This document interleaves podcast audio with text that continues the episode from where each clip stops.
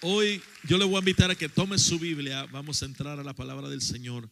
Si vino por primera vez, segunda vez, Dios les bendiga. Alce su mano, queremos saludarle. Habrá alguien que vino por primera vez, segunda vez. Amén. No, todos somos de casa. Gloria a Dios. Pues denle un aplauso al Señor también. Amén. Porque no se quedó en la casa, sino que vino a, a estar aquí con la iglesia adorar y bendecir el nombre de Jesús. Amén. Quiero recordarles y decirles que eh, no lo tomen a lo ligero cuando decimos que el 21 de mayo no vamos a caber. Necesitamos, por favor, que llegue temprano. No se enoje con nuestro equipo, no se enoje con los diáconos si no encuentra asiento. Por favor, llegue temprano. 21 de mayo va a estar con nosotros nuestro Padre Espiritual. Va a estar aquí un equipo de pastores, líderes de todas partes vienen y queremos que usted llegue adentro. Amén. Y no se quede allá afuera en el overflow. Amén. Entonces, eh, va a haber también afuera sillas por medio de eh, transmisión. Vamos a poder darlo, pero es mejor estar aquí en la acción. Amén. Gloria a Dios. Entonces, queremos tomar este tiempo, esta noche, para impartir una palabra que el Señor, amados hermanos, estuvo ministrando en mi vida. Empezó de una, empezó de una forma y terminó de otra. Pero el Señor me dio algo tan rico que queremos, hermano, hoy compartirlo, porque es una realidad que está ocurriendo alrededor de todo el mundo. Escuche esto, dentro y fuera de la iglesia. Eh, en la iglesia está pasando y los efectos son diferentes que los efectos que están ocurriendo fuera de la iglesia. Y cuando yo hablo de esto, estoy hablándole acerca de altares espirituales. Amén. Y yo quiero que tome su Biblia. Vamos a leer solamente una porción bíblica. Hoy el tema le hemos titulado La guerra contra los altares falsos. Guerra contra los altares falsos. Hoy vamos a aprender algunas cosas. Quizás empiezo enseñando, termino predicando, no sé. Pero vamos a entrar a, este, esta bendita palabra del Señor. Primera de Reyes, capítulo 18, verso 26. Vamos a entrar aquí. Es una historia bastante conocida, pero bastante poderosa. Queremos bendecir a todos los que están en línea. Amén. A todos los que están en línea, la familia de San Diego, Dios les bendiga. Amén. También en Costa Rica, nuestro amado pastor y profeta Eber y Karen Cordero, que están ya pronto con nosotros también. Amén. Nuestros amados eh, que se encuentran también, José Díaz, Dios te bendiga, amado, gracias por conectarte. Úrsula López, eh, nuestra hermana Kat también, que está en línea, y todos los que están ahorita viéndonos ahí, mándenos un mensajito, queremos bendecirles y también ayúdenos con un, con un este, ¿qué es aquí? Un like para que la transmisión continúe eh, eh, en vivo y estar arriba. Déjeme decirle que nos hace dos semanas nos quitaron el canal, nos bloquearon de YouTube. Amén. El diablo se enojó y nos bloquearon y nos dijeron que si nos bloquean una vez más nos van a quitar todo el canal. Pero el diablo es un mentiroso. Amén. Entonces, este, vamos a continuar eh, transmitiendo porque sé que muchas personas apenas, apenas están siendo bendecidas. Esto va a irse a mucho más todavía. Primera de Reyes, capítulo 18, verso 26, dice la palabra del Señor. Vamos a leer verso 25. Y Elías dijo a los profetas de Baal, escoged un novillo para vosotros y preparadlo primero, pues sois los más. Invocad el nombre de vuestro Dios pero no le pongáis fuego. Entonces tomaron el novillo que les dieron y lo prepararon. Invocaron el nombre de Baal desde la mañana hasta el mediodía, diciendo, oh Baal, respóndenos. Pero no hubo voz ni nadie que respondiera. Y danzaban alrededor del altar que habían hecho. Y sucedió que ya al mediodía Elías se burlaba de ellos y decía, clamad en voz alta, pues es un Dios, tal vez estará meditando o se habrá desviado. o estará de viaje, o quizás está dormido. Hay que despertarlo, dice. Verso 28, y gritaban a grandes voces y se sajaban, es decir, se cortaban según sus costumbres con espadas y lanzas hasta que la sangre chorreaba sobre ellos. Y sucedió que pasado el mediodía se pusieron a gritar frénicamente hasta la hora de ofrecerse el sacrificio de la tarde, pero no hubo voz, ni nadie respondió, ni nadie hizo caso. Verso 30. Entonces, diga conmigo entonces. Elías dijo a todo el pueblo, acercaos a mí, come on over here. Como dice un niño de Puebla, ya cuando vamos, quiere aprender el inglés y dice, hey you, ¿cómo le dice? Come on you para acá, dice. Así dijo Elías, come on you para acá, acercaos a mí. Y todo el pueblo se acercó a él y reparó el altar del Señor que había sido derribado. Elías tomó doce piedras conforme al número de las tribus de los hijos de Jacob, a quien había venido la palabra del Señor diciendo, Israel será tu nombre. Y con las piedras edificó el altar en el nombre del Señor y hizo una zanja alrededor del altar suficientemente grande para contener dos medidas de semilla. Dispuso después la leña, cortó el novillo en pedazos y lo colocó sobre la leña.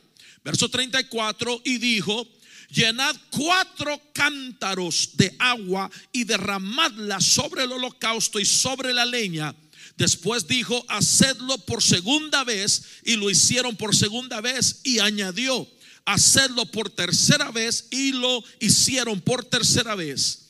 El agua corría alrededor del altar y también llenó la zanja de agua. Y sucedió que a la hora de ofrecerse el sacrificio de la tarde, el profeta Elías se acercó y dijo, oh Señor, Dios de Abraham, de Isaac y de Israel que se sepa hoy que tú eres el Dios en Israel. Que yo soy tu siervo y que he hecho todas estas cosas por palabra tuya. Respóndeme, oh Señor. Respóndeme para que este pueblo sepa que tú, oh Señor, eres Dios y que has hecho volver sus corazones. Entonces cayó fuego Uh, conmigo fuego. Entonces cayó fuego del Señor y consumió el holocausto, la leña, las piedras y el polvo y lamió el agua de la zanja. Cuando todo el pueblo lo vio, se postraron sobre su rostro y dijeron, el Señor, Él es Dios, Él es Dios, Él es Dios. ¿Habrá alguien aquí que puede decir, Él es Dios? Amén. Padre, gracias te damos por tu palabra bendita. Gracias porque respondes a un altar activo, a un altar, Señor, que se prepara para ti.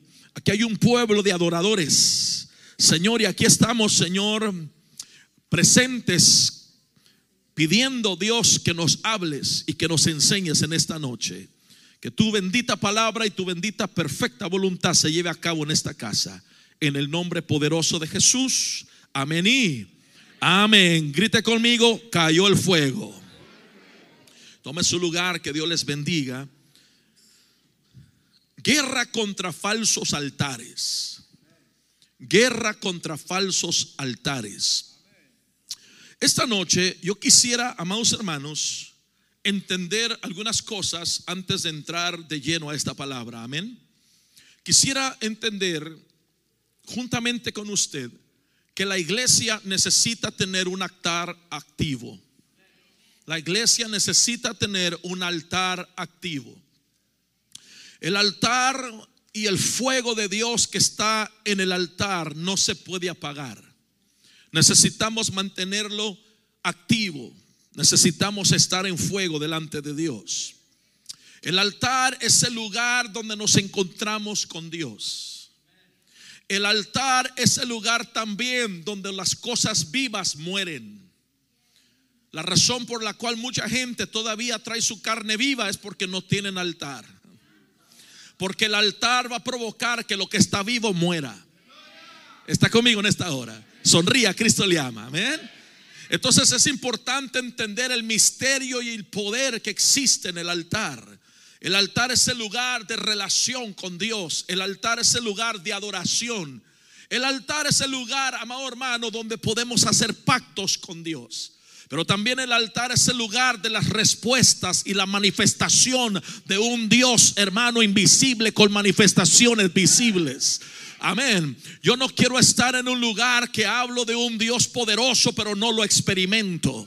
Necesito estar en un lugar donde cuando hablo de un Dios que sana, veo que sana. Un Dios que liberta, veo que liberta. Un Dios que provee, veo que su sobrenaturalidad en su provisión viene a llevarse a cabo en medio de su pueblo.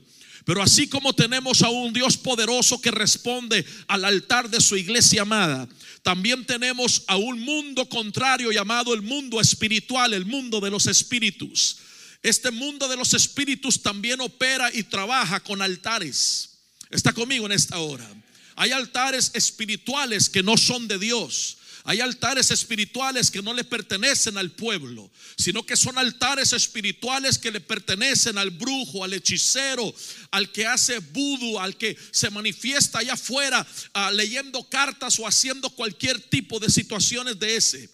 Entonces esos altares también son los lugares de encuentros de ellos con espíritus inmundos. También esos lugares son los lugares donde ellos utilizan esos altares para poder también hacer lo que ellos desean hacer en sus manipulaciones o sus engaños. Pero yo quiero decirle algo en esta noche, no se ponga triste porque donde hay un altar de parte de Dios, no hay altar del enemigo que responda. No sé si alguien me está oyendo en esta hora. Donde hay un altar activo de parte de Dios, no hay altar del enemigo que responda. Este altar ellos lo usaban diariamente en esta historia. Eran, oiga, no solo 450 eh, falsos brujos, hermano, que usaban este altar, eran más, eran 800 y pico. Pero ¿qué pasa? De que cuando reparó Elías el altar, el altar de ellos, se deshizo, ya no funcionaba. Yo estaba en un lugar en Yucatán hace muchos años llamado Tizimín, Yucatán. Es un lugar donde mi tío, que fue también un pastor y apóstol en Baja California, aquí está mi tía también en la parte de atrás, eh, y mi familia que saben lo que estoy diciendo, ellos trabajaron toda esa, esa región de Yucatán. Y, a mí me tocó en una ocasión ir para allá a ministrar a una convención en la región de Yucatán. Cuando estuvimos allí, allí no hay Hilton, allí no hay cinco estrellas, allí hay mil estrellas. Pregúntame cuáles son las mil estrellas. Cuando usted mira para arriba, es todo lo que mira, es estrellas en la noche porque dormimos arriba de un techo de una casa, en una hamaca, pidiéndole a Dios que soplara el viento de tanto calor. Y mientras estábamos arriba del techo durmiendo en una hamaca, podíamos ver hacia abajo a la calle, donde en la esquina había un brujo.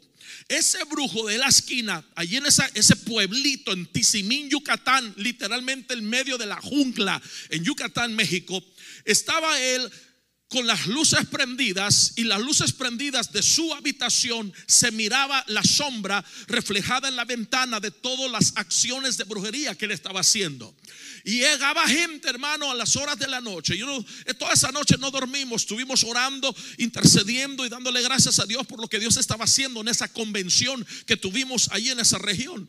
Y cuando estábamos ahí arriba, veíamos que la gente entraba y salía enojada. Entraba la gente y salía enojada. El brujo se agarraba la cabeza, se salía, entraba otra vez. No sabía que nosotros estábamos en la azotea de una casa donde estábamos durmiendo, viendo hacia abajo. Porque donde está un altar de parte de Dios, todo altar que se levanta del enemigo no funcionará. Todo altar que se levanta en contra de ti, la Biblia dice, ninguna arma forjada contra ti no prosperará y no hay agüero que se levante contra un pueblo que ha sido protegido con el poder de la sangre de Cristo Jesús. Alguien grite amén a eso. Ese fin de semana Dios fue glorificado poderosamente en esa región. ¿Por qué? Porque donde levantas un altar, no es un altar de piedra hecho, hermano, de madera, es un altar espiritual donde tienes contacto con el cielo y el cielo tiene contacto contigo. Y allí Dios fue glorificado de una manera poderosa.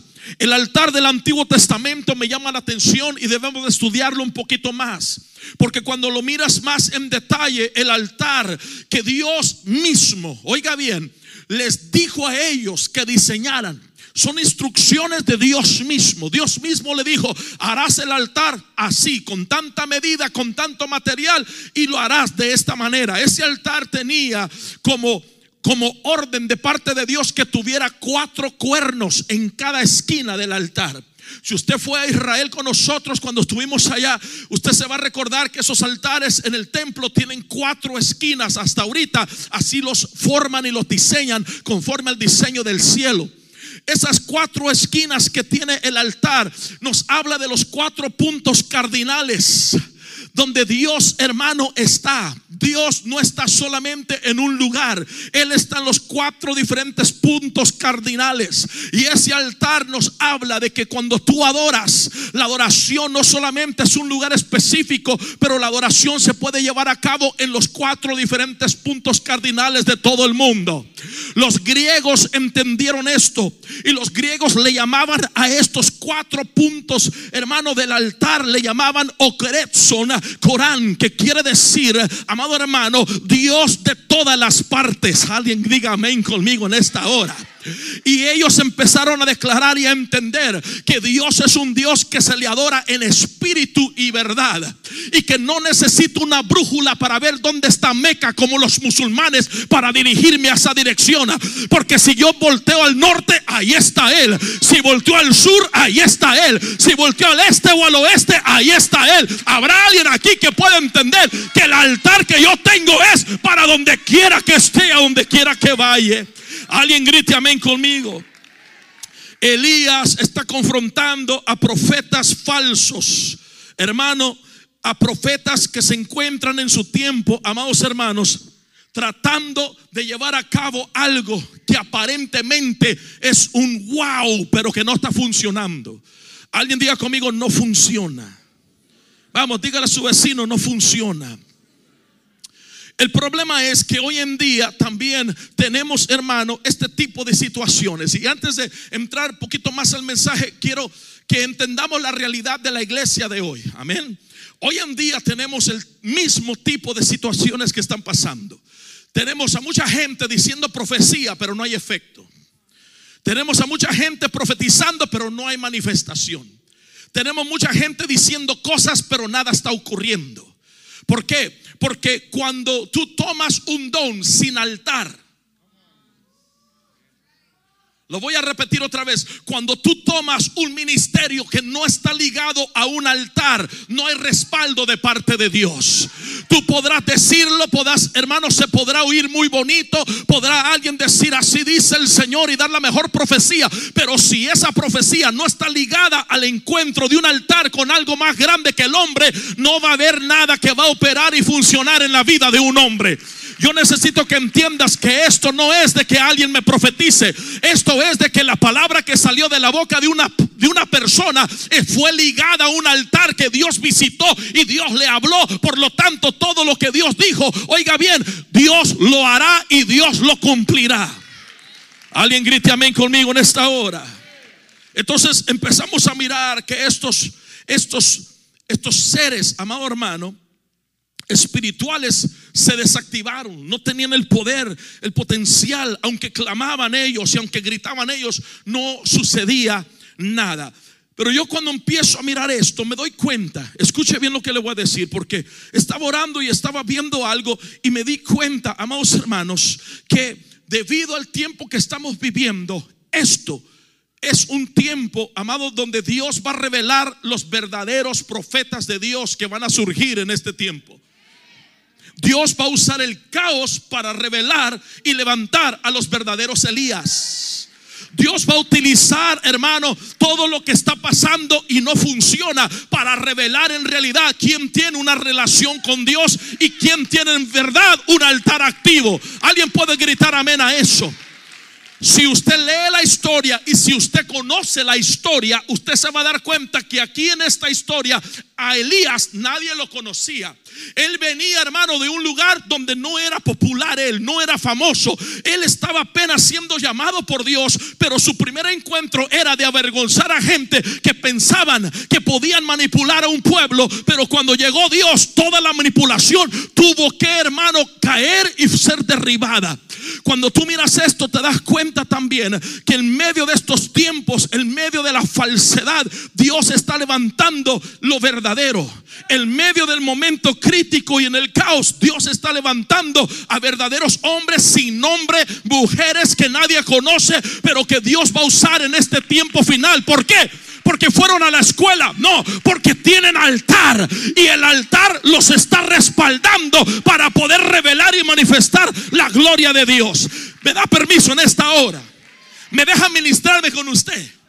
Ya basta de tanta profecía de que te voy a dar esto y, lo próximo que viene es glorioso y prepara tu cartera porque se va a inflar de tanto billete. Si se aparece el demonio, yo no lo puedo sacar con un billetazo. Lo tengo que sacar con el altar de Dios. Lo tengo que saltar con el fuego de Dios. Por eso alguien tiene que tener suficiente fuego aquí para poder entender que ningún enemigo prevalecerá en contra del altar activo. Aleluya. Dije aleluya. Grite aleluya. Entonces Elías confrontó un altar falso. Aquí está la cosa. Aquí está la cosa. Esto es lo que, me llamó la atención. No vamos a tener el tiempo de poder mirar todo esto. Pero le voy a dar algo que me preocupa. Lo que me preocupa es que en la Biblia vemos a hombres que Dios levantó, a hombres genuinos con llamado de Dios levantando altares falsos. Esa es una preocupación de que Dios levante a alguien, use a alguien, pero que ese alguien después levante un altar falso. La historia lo relata en Éxodo capítulo 32, verso 5. Yo quiero que usted lea conmigo y lo voy a invitar a mis hermanos de producción que me ayuden acá.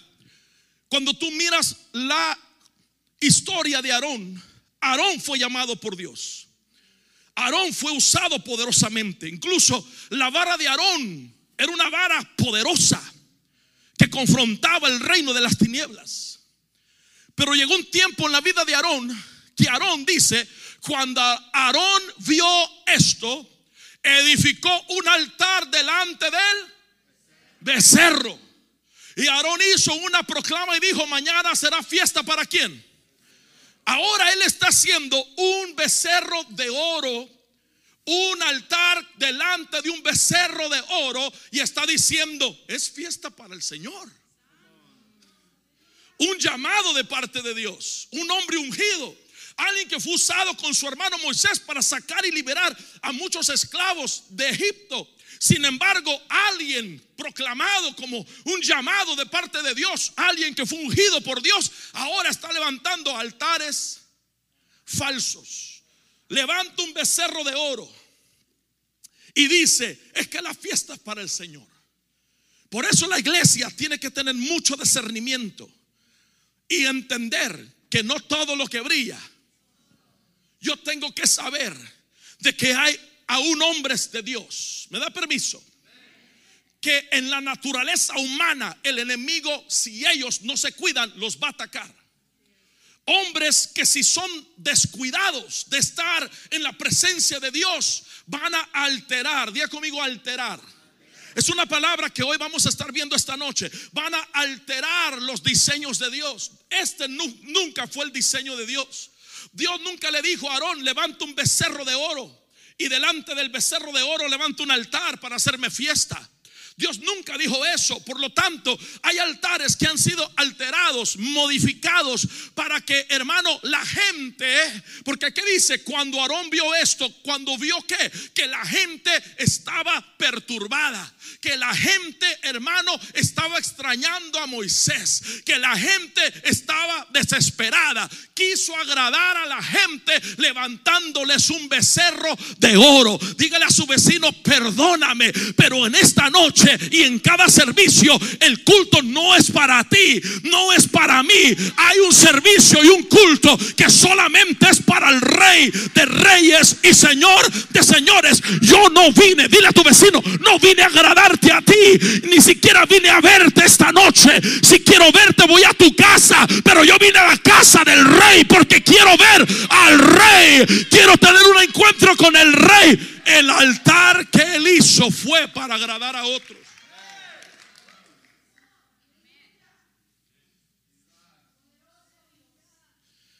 hombres ungidos levantando altares falsos. ¿Me da permiso? Seguimos un poquito más. Vamos a ver el falso altar de Jeroboam. Mm. Hombres que Dios levantó, pero que se enchuecaron. Ay, ay, ay.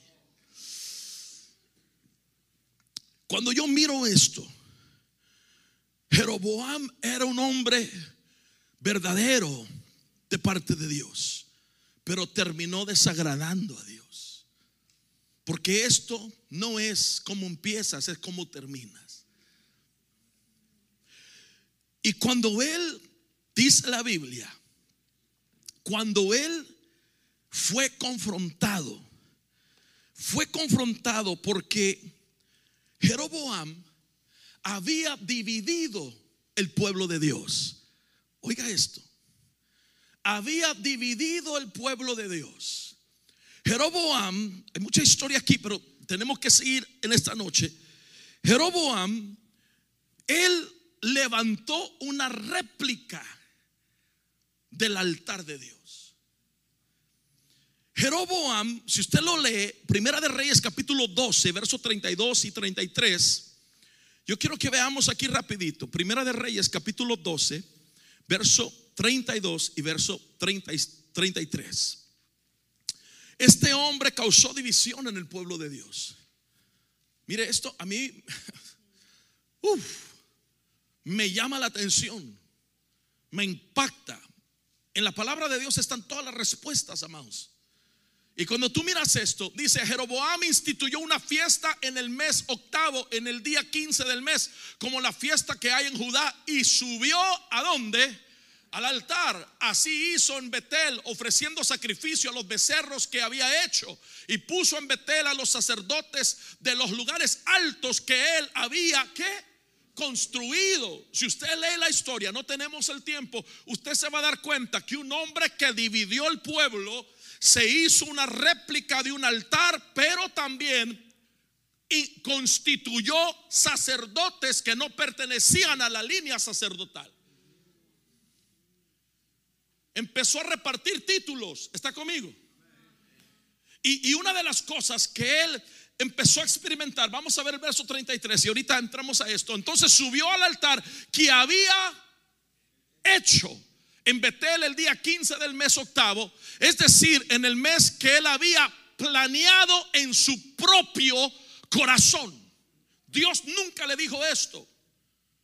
Nunca le dijo lo que hiciera. Él tenía el deseo de hacerlo, él quería hacerlo, pero Dios no le había dicho que lo hiciera. Y eso lo llevó, oiga bien, a dividir el pueblo. Y cuando hay una división de pueblo,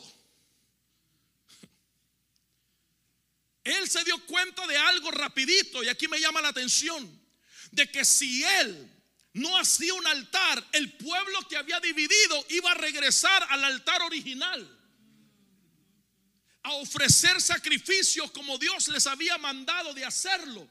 Y si ellos se iban y ofrecían sacrificio de donde Él los había sacado, quizás ellos iban a quererse quedar allí otra vez. Por lo tanto dijo, mejor les hago un altar y les suelto títulos de sacerdotes. altares de competencia. Jesus. ¿Está conmigo en esta hora? Hace rato estaba gritando muy bonito, no sé qué pasó, pero bueno. Altares y títulos para que no se vayan. Vamos a detenerlos así con este título, con este altar. Y ahí están los altares que Dios ni siquiera se da cuenta que existen. Porque nunca nacieron del corazón de Dios, nacieron del corazón de un hombre conectado a su avaricia y al deseo propio de la tierra para poder hacer algo que Dios nunca le dijo que hiciera. Ay, ay, ay. Está muy callado, pero si usted lo cree, diga ay, ay, ay. O diga amén. No sé, cualquiera de los dos. Pero lo que más me llama la atención es el altar falso de Acaz. Voy rápido porque hay que entrar a la historia. El altar falso de Acaz está en Segunda de Reyes capítulo 16 verso 10. Y tú te vas a dar cuenta aquí en Segunda de Reyes capítulo 16 verso 10 vas a, a mirar que dice, amados hermanos,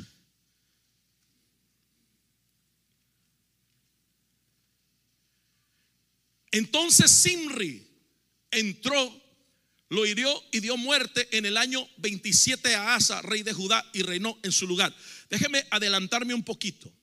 Yo quiero que usted vaya viendo, amados hermanos, cómo segunda, perdón, segunda de Reyes. Yo le dije, segunda o primera.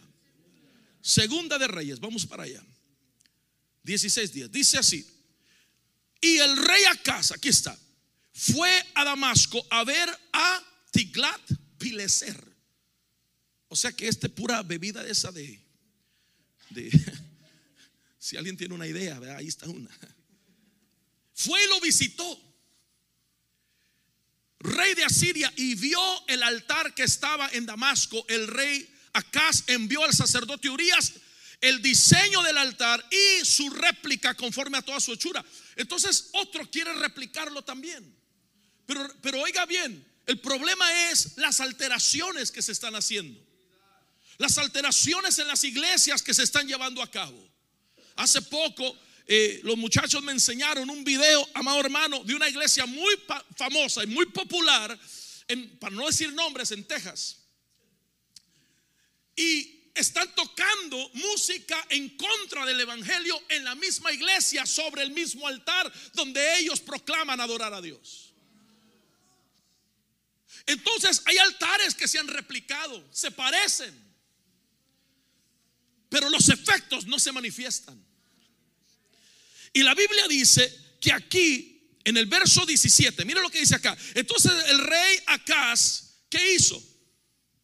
Cortó los bordes de las bases y quitó de ellas la pila también bajó el mar de sobre los bueyes de bronce que estaban debajo de él y lo puso sobre el enlosado de piedra. Mire, paremos ahí. No tenemos tiempo, pero usted lo lee en casa. Alteró el altar. Alteró el diseño. En el templo lo que había era esto. Había un lugar llamado el mar de bronce. Era una pila enorme que estaba sentada sobre 12 bueyes apuntando hacia el norte, el sur, el este y el oeste. Entonces esos doce bueyes cargaban la agua de la purificación que había dentro del mar de bronce. ¿Está conmigo? Entonces el sacerdote no podía ir a adorar hasta que no llegaba a uno de los bueyes. Los bueyes representan un siervo. Un siervo. Llegaban con el buey y de ese buey, de ese siervo, salía agua de la boca. Y cuando salía agua de la boca del siervo, el sacerdote llegaba, se lavaba, se lavaba, se enjuagaba. Esa agua que salía de la boca del siervo era para purificar, para preparar al sacerdote a entrar a la presencia de Dios. Acá alteró el diseño y dijo, no me gustan ya esos siervos, esos bueyes, quitémoslos. En otras palabras, quitemos el diseño original porque no me gusta que la gente tenga que depender que un siervo de su boca salga palabra, presencia, purificación para alabar a la iglesia, para entrar a la presencia de Dios. Mejor que hagan lo que quieran. Vengan como son. Nadie los va a cambiar. No sé si alguien me está oyendo en esta hora. Y los altares falsos del 2023 son altares que han removido a los bueyes, a los siervos, de donde ellos mana la instrucción, la limpieza, la purificación. Y Dios dice, tienes que antes de entrar a ver mi gloria, ser limpiado por mi palabra, ser lavado con mi presencia, ser ministrado por lo que, por lo que yo traigo. Pero Acaz alteró esto y dijo, mejor removamos todo eso que no me gusta. Cada quien que le haga como piense. Aleluya. Y dice la Biblia que él alteró el orden. Alteró ese orden. ¿Está conmigo en esta noche? ¿Cuántos dicen amén conmigo? Ahora, cuando vemos acá, ahora sí vamos a entrar a la historia. Cuando vemos esta palabra, nos damos cuenta de algo muy poderoso. Vamos a regresar a Primera de Reyes, capítulo 18. Y yo quiero que vea la importancia de el altar. La importancia del altar de Dios. ¿Está conmigo en esta hora? Cuando tú empiezas a mirar la importancia del altar de Dios, la Biblia dice en el verso 25, Elías le dijo a los profetas de Baal, escoged un novillo. Voy rápido, los de la alabanza, apunten porque hay tantas cosas que deberían de estar cachándolo. Dice, y les dijo Elías a los profetas de Baal, escoged un novillo para vosotros y prepararlo primero, pues sois los más, y invocar el nombre de vuestro Dios, pero no le pongáis fuego. Verso 26, entonces tomaron el novillo que les dieron y lo prepararon, invocaron el nombre de Baal desde la mañana hasta el mediodía diciendo, oh Baal, respóndenos. Pero no hubo voz ni nadie que respondiera. Y danzaban alrededor del altar que había hecho, pero nadie respondía. Ponga atención, solamente, iglesia amada, porque hay un altar, no quiere decir que hay manifestación de Dios. Solamente porque hay gente brincando no quiere decir que Dios está allí. Solamente porque gente llega y invocan el nombre del Señor quiere decir que Dios responde. Lo mismo que antes sucedía está sucediendo hoy. Por eso es importante, escuche bien lo que le voy a decir, de que yo no puedo ir a cualquier iglesia nomás el lugar donde me congrego depende del altar que está operando en ese lugar. No sé si alguien me está oyendo. Por eso es de que aquí esta gente, oigan lo que hacía, danzaba. ¿Cuántos danzan en la iglesia? Danzaban, pero no había nada. Gritaban. ¿Cuántos han gritado? Pero no había nada se desesperaron tanto que ellos mismos empezaron a qué? A cortarse, a cuchillarse, a sangrar. Y ni así respondía Baal. Entonces el altar, amados hermanos, no solamente es un altar donde yo voy a ir a hacer bulla, sino que es un altar que va a manifestar el poder de Dios sobre mi vida. Estos amados hacían gritos pero no había poder. Allí hacían ruido, pero no había manifestación. Había sangre, pero Dios no se estaba, hermano, manifestando. Se esforzaban, pero Dios no estaba allí. Llegó un punto, hermano, donde ya no sabían ni qué hacer. Y Elías se burlaba de ellos, porque solamente porque hay un altar presente no quiere decir que la manifestación de Dios está allí. Y cuando yo empiezo a mirar lo que Elías empezó a hacer, dice la Biblia, vamos a mirar esto en el verso 30. Entonces Elías dijo a todo el pueblo, acercaos a mí. Oiga esto, acercaos a mí. Elías les dijo, acercaos a mí. Y todo el pueblo se acercó a él y reparó el altar. Diga conmigo, y reparó el altar. Porque Dios no se manifiesta en altares que no han sido reparados, sino que, hermano, Él no se manifiesta en altares que están descuidados. El altar no se puede descuidar. El altar se tiene que reparar. Cualquier daño que sufrió, a repararlo. Cualquier situación que ocurrió, a repararlo. No podemos ignorar las cosas. Tenemos que ser gente que protege y guarda y, cuida el altar. Y dice la Biblia, oiga esto, dice que él reparó el altar del Señor que había sido derribado. Pero ¿cómo lo reparó? Verso 31, Elías tomó cuántas piedras. Ahí está Ricky. Las piedras. Ricky me hablaba de las piedras y le decía, espérate para la noche porque voy a decir algo. Las piedras son importantes en la reparación del altar.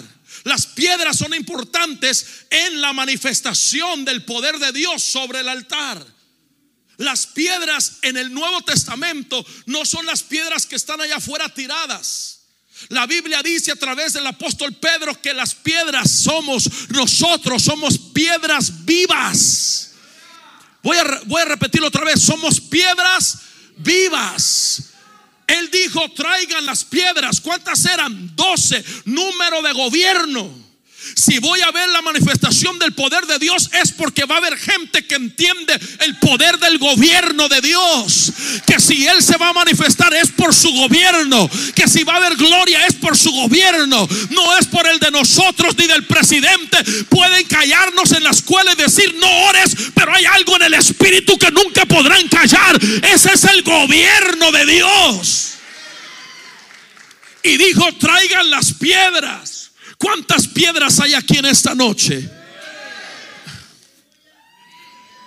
¿Cuántas piedras hay aquí en esta noche?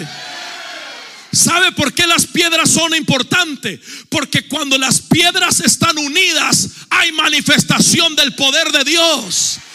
Si no hay piedras unidas, no hay fluir, no hay gloria. Puedes gritar y no hay nada. Pero donde hay dos o tres en su nombre, piedras unidas, va a haber una manifestación de parte de Dios poderosa. Donde Dios va a responder con fuego, con gloria, amado, y con lluvia. Oiga esto. Y dice la Biblia que Él utilizó las piedras. Paremos ahí un momento. ¿Por qué son importantes las piedras? Porque cuando yo leo Primera de Samuel capítulo 6, tú te das cuenta que aquí hay otra alteración de cómo atraer la presencia de Dios. Leámoslo, por favor. Primera de Samuel capítulo 6. Vamos a mirar esto, verso 1.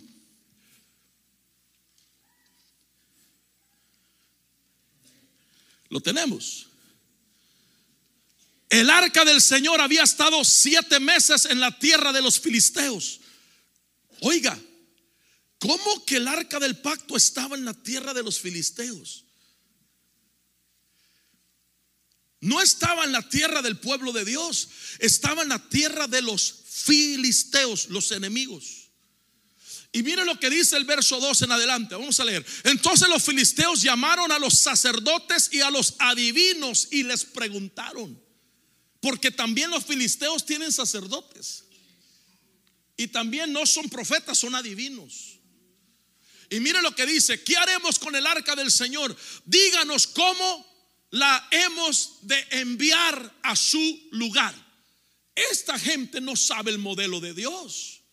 Son filisteos, son brujos, son adivinos. No saben cómo fluir con la presencia de Dios. Y mire lo que dice el próximo verso.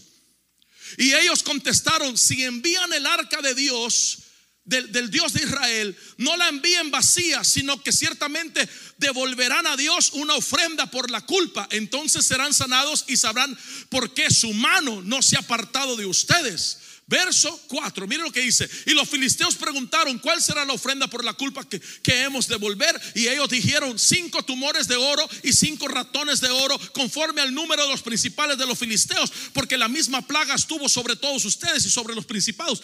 yo quiero que tú entiendas que están mezclando ahora lo divino con lo inmundo. ¿Me da permiso? Cuidado con quién vamos a, ver. Hay un seminario de alabanza ya vamos a ver qué dicen. No vayan a meter ratones de oro. Y mira lo que sigue diciendo, verso 5, aquí está. Harán pues semejanzas de sus tumores y semejanzas de sus ratones que asolojan la tierra y darán gloria al Dios de Israel. Quieren que adoren con cosas inmundas. No, no, usted venga con la pata de conejo que trae colgada en, el carro, no, no se preocupe, venga. No, hermano, suelte esa pata de conejo. No le va a dar suerte se está quedando un poquito callado, no importa. Yo vine el agua está fluyendo del siervo. Tal vez Él alivie su mano sobre ustedes. Están tratando de comprar a Dios, tratando de manipular a Dios, de sobre sus dioses y sobre toda su tierra. Mira lo que dice acá, verso 6. ¿Por qué entonces endurecen sus corazones como se endurecieron sus corazones los egipcios y Faraón cuando él los trató severamente? No dejaron ir al pueblo y ellos se fueron. Verso 8. Voy en búsqueda de algo. Ahora pues, ok, aquí está. Tomen el arca del Señor. Diga conmigo, tomen el arca del Señor. Y colóquenla. ¿Dónde? Ok, paremos ahí. La versión 60, ¿cómo dice ahí? Yo quiero que usted vea algo aquí importante. Tomen el arca del Señor y la pondrá sobre el carro. Hay una versión que dice el carro nuevo. Y poner en una caja al lado de ella las alhajas de oro y la pagáis. Bueno, verso, verso 9. Mire lo que dice acá y mirad si sube por el camino del término. Y empiezan a hablar y hablar y hablar. Vamos a otro verso más. Ahorita entramos a esto. Yo quiero que usted note algo, amados hermanos. Ahí están. Pusieron becerros. Tomando dos vacas que criaban, las conectaron al carro nuevo. Para que las vacas, amados, que criaban, llevaran la presencia de Dios un modelo alterado, pero a lo máximo. Tratando de traer la presencia de Dios de la forma filistea. Usando un carro. ¿Qué es un carro? Es un movimiento. Es que, pastor, eso era para, para la iglesia pasada. Ahora es una nueva onda.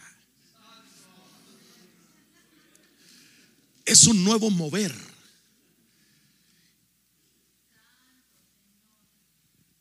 alterando los órdenes sacerdotales. Segunda de Samuel capítulo 6. Vamos ahora rápido por acá. Segunda de Samuel capítulo 6. Miren lo que dice acá. Porque, amado, yo no puedo llevar por lo que estoy viendo en otros lugares. Es que el pastor es muy extremista. Él no, de a tiro, de a tiro. Ya estamos en una nueva onda. Segunda de Samuel. Segunda. 6.1. Volvió David a reunir a todos los hombres escogidos de Israel. ¿Cuántos? 30 mil. ¿Qué después dice? Verso 2. Y David se levantó y fue con todo el pueblo que estaba con él en Bala de Judá para hacer subir desde ahí el arca de Dios, la cual es llamada por el nombre, el nombre del Señor de los ejércitos. Oiga, que está sobre los querubines. Próximo verso. Pusieron el arca de Dios sobre qué? Ay, hermano, David está cometiendo el mismo error. Si alguien sabía cómo llevar el arca, era David. ¿Dónde va el arca? En los hombros del sacerdote.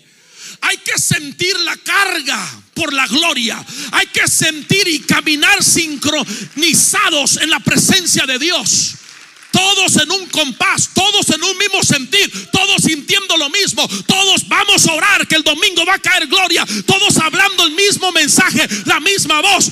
Pero ¿qué hizo David? Ah, es que yo vi a los filisteos que le hicieron así. Tengamos un carro nuevo, pongámoslo ahí, porque esa es una nueva onda. Y aquí está la cosa. Dice la Biblia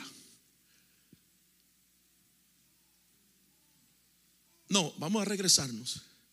Pusieron el arca de Dios sobre un carro nuevo para que la pudiera llevar de la casa de Abinadab que estaba en la colina. Usa y Agío, fuerza y liberal. Usa quiere decir fuerza del hombre. Agío, eh, eh, Agío quiere decir liberal. ¿Quién guiaba el arca?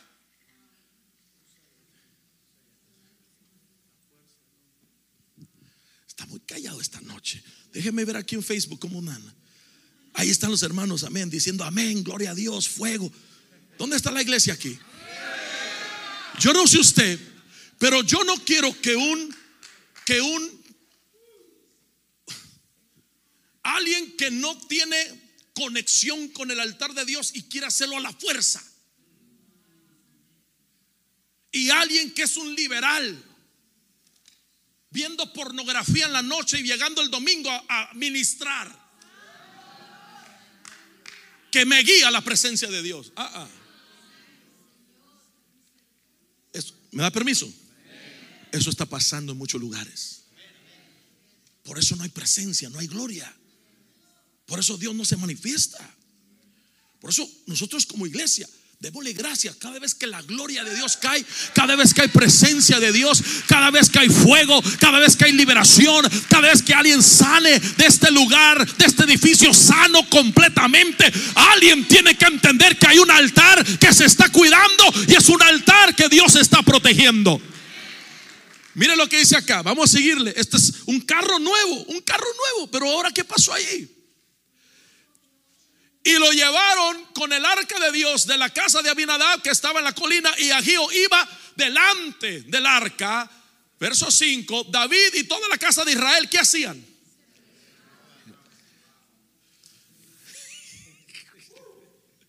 ¿Qué hacían? Delante del Señor con toda clase de instrumentos hechos de madera, de abeto y de liras, de arpas, de panderos, de castañuelas, de címbalos, iban tirando pari, hermano. Se iban gozando con el liberal guiándolos. Órdenes alterados. Pero aquí está la cosa, porque no hemos soltado las piedras. Yo por eso quería ir para acá, porque las piedras es importante. Después dice, próximo verso, pero cuando llegaron a la era de Nacón, aquí está. Usa el que todo lo quiere hacer a su fuerza. Extendiendo la mano hacia el arca de Dios y la sostuvo porque los bueyes casi la. ¿Sabe por qué? Porque llegaron a la era de Nacón, un lugar desparejo, estaba así. O sea, cuando tú te vas al original y lees la historia, te das cuenta que en la era de Nacón el lugar no estaba plano, las piedras no estaban bien puestas.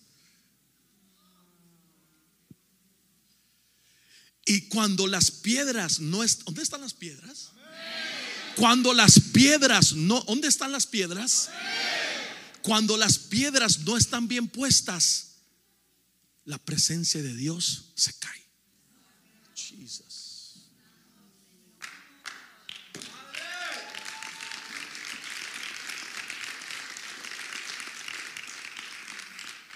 Cuando hay hoyos en el camino para llegar a la presencia, donde unos adoran, otros no. Unos están conectados, otros están en Facebook. Unos están oyendo la palabra, otros están pensando si van a cerrar el norm, si nunca cierran.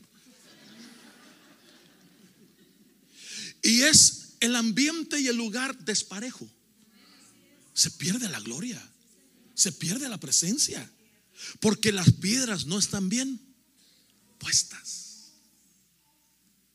Vamos a hacer algo en esta noche. ¿Está listo? Ok.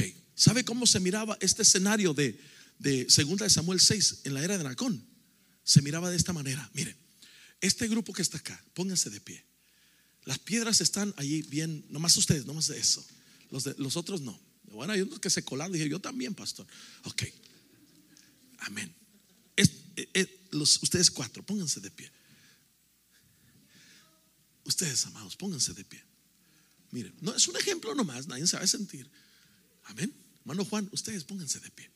Miren, Hermano Gustavo, hermana, póngase de pie. Abraham, hermana, póngase de pie. Mire, acá, hermano Alberto, hermana Caro, póngase de pie. Hermana Diana, hermano Luis, póngase de pie. Ok, mire, así se miraba la era de Nacón. ¿Y sabe cómo iba el arca? Así, mire. La presencia de Dios iba así. Unos estaban puestos firmes y otros, ¿a qué hora va a terminar el pastor que mañana tengo que trabajar? Se iba. No estaba parejo. Entonces, cuando no está parejo el ambiente y las piedras no están bien puestas, se pierde la presencia, se cae. Y después los usas la quieren levantar a su fuerza. Vamos, hermano, Dios está aquí, hermano, ¿por qué no alaba? Suba el volumen, hermano, de sonido para que caiga la gloria. No, la gloria de Dios no cae con el volumen más para arriba. Ahora fíjese esto, fíjese esto. Pero, diga conmigo, pero, cuando todo el ambiente está parejo, y un pueblo ha aprendido a cargar la gloria. A ver, todos pónganse de pie. A ver, los próximos 60 segundos, adore, alabe, adore, alabe. Yo quiero que alguien celebre a Cristo. Cuando hay una iglesia que empieza a operar en la dimensión y entiende su identidad, ¿sabe lo que va a suceder? Milagros, sanidades, liberaciones, restauraciones, prodigios. Alguien celebre al Señor por los próximos 60 segundos y adore. Diga, soy una piedra viva encajada en el altar de Dios, donde el fuego de Dios va a caer. Yo no sé si alguien puede decir amén a eso. Yo no sé si alguien puede danzar, gritar, remolinear, correr, salir de su asiento y dar siete pasos de libertad y decir, soy una piedra preparada para ver la gloria de Dios. Tome su lugar. Mire, la Biblia dice que si nosotros no le alabamos, ¿quién le alaba? Dios nunca se queda sin recibir alabanza. Ahora, aquí está la cosa. ¿Qué dijo Elías? ¿Qué hizo Elías? Dice que cuando él se preparó para reparar el altar, ¿puede decir amén a eso? Dice en el verso 32, y tomó las piedras y edificó un altar en el nombre del Señor. Amados, en cada servicio, en cada servicio, ¿cuántos adoradores hay aquí? Ok, pero hágale así, quiero ver dónde están. Ok, en cada servicio, en cada alabanza y adoración, vamos a establecerlo de aquí en adelante. ¿Cómo ve? Sí, de, de veras. De aquí en adelante en cada servicio de alabanza y adoración antes de predicar, las piedras que están en la presencia de Dios. La Biblia dice que en el cielo hay un altar donde Satanás, Luzbel, se paseaba, donde estaban las piedras de fuego. Antes que él cayera, se paseaba donde estaban porque su trabajo era que las piedras llegaran al altar. Por eso cuando tú no alabas y no hay nadie que alabe en la tierra, ¿sabe cuál piedra alaba? La que está delante del trono de Dios siguen adorando. Y Satanás conoce esto tan bien que dice la Biblia que él se paseaba donde estaban las piedras. No está hablando de una piedra tirada allá afuera, hermano. No es de que voy a agarrar una piedra toda seca ahí, hermano, y decir, si tú no alabas esta piedra, alaba. No, hermano, está hablando de alguien que está en el cielo y alguien que está en la tierra. Entonces, de aquí en adelante, que haya en Legacy piedras que adornen el altar. Ay, ay, ay, no sé si alguien dice amén a eso. De aquí en adelante que hayan piedras que adornen el altar de Dios. Y esas piedras son usted, soy yo, que vengamos de nuestro asiento a adorar, a clamar, a entrar en adoración al Señor. Sabe que en el mundo espiritual lo que está pasando, el altar de Dios creado está siendo adornado de hombres y mujeres, piedras que están adornando la presencia de Dios en la tierra. Por eso cuando él tomó las piedras y edificó el altar y lo reparó, lo próximo que trajo fue sacrificio. El sacrificio va a venir. ¿Sabe después qué trajo? Agua. Porque cuando hay un altar hay sacrificio y también hay flow, hay fluir.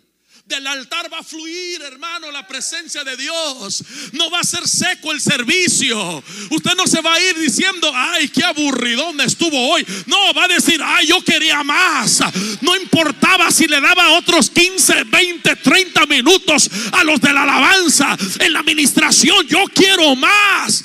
Va a haber agua fluyendo. Llenen los cántaros y llévelos. ¿Y quién llena los cántaros? Los ministros.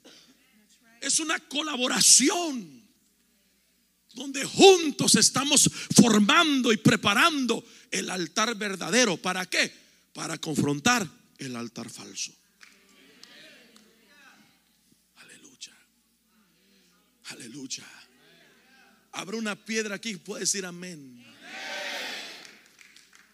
Por ahí dijo uno, yo sabía que aquel brother era bien piedra porque ni un taco se dispara. No, hermano. Estamos hablando de unas piedras vivas. ¿Cuántos dicen amén? La Biblia dice, ya vamos a terminar, hermanos de alabanza, acompáñenme, porque esta noche vamos a terminar adorando. Vamos, no podemos ministrar esto y, el altar no se activó. No, vamos a adorar, vamos a meternos.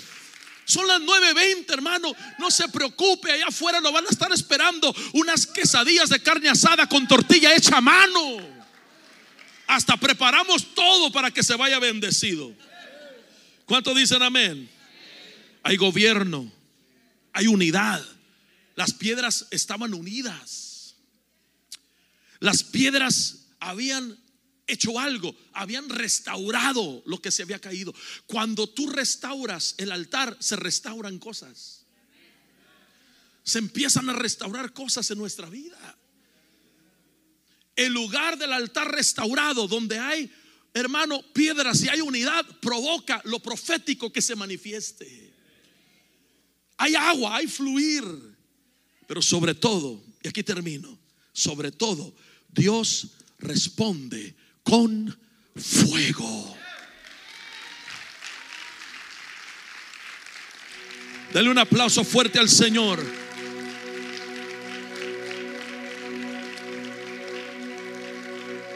¿Sabe lo que hizo el profeta Elías? Vamos a hacerlo esta noche.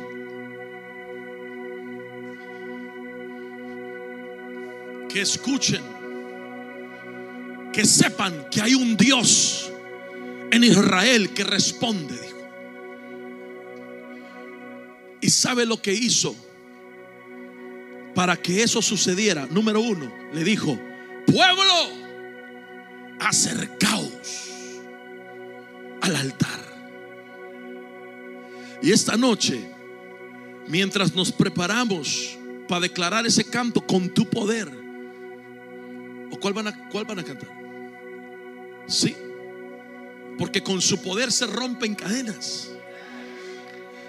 Todo altar que se levantó en contra de tu casa, todo altar de brujería o ancestral que se levantó en contra de tu matrimonio en contra de tu familia, en contra de tu ministerio, en contra de tu salud, en contra de tu finanza, en contra de tus generaciones. Esta noche se rompe todo altar diabólico que haya querido levantarse. ¿Sabe cómo? Con piedras vivas que forman el altar de Dios, donde el fuego de Dios desciende. Está listo. Uno, dos, tres, salga de su asiento. Venga a adornar el altar de Dios. Piedras vivas que adoran que alaban, que claman, que buscan y donde Dios, hermano, envía sobre las piedras la bendición de Dios.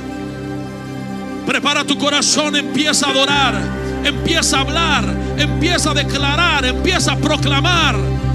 Todo problema que estaba, hermano, evolucionándose en tu vida esta noche se rompe de ti. Se rompe de ti. Aleluya.